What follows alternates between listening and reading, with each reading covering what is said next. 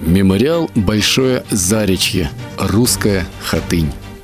Этот мемориал хорошо виден с дороги. В поле стоят печи, горькое напоминание о сожженных домах, и бронзовый солдат, вернувшийся в опустошенную деревню. 30 октября 1943 года немецкий карательный отряд ворвался в деревню Большое Заречье и сжег все дома. Несколько жителей расстреляли тут же на месте, а других согнали в один из домов соседней деревни Глумицы и сожгли заживо. Всего в этот день погибло 66 человек, среди них 19 детей.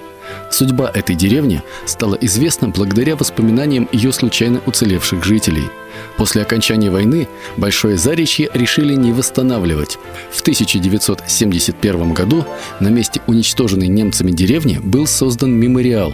На одном из камней начертаны слова «Здесь была жизнь, здесь стояла деревня Большое Заречье». В октябре 43 года фашистские каратели полностью уничтожили ее, зверски расстреляли, замучили, заживо сожгли 66 ее жителей. Сегодня мемориал в Большом Заречье часто называют «русской хатынью», по аналогии с уничтоженной вместе с жителями белорусской деревней Хатынь. Есть у Большого Заречья и своя характерная примета. Весной на трубах оставшихся от сгоревших домов печей свои гнезда вьют аисты, словно символы продолжения жизни.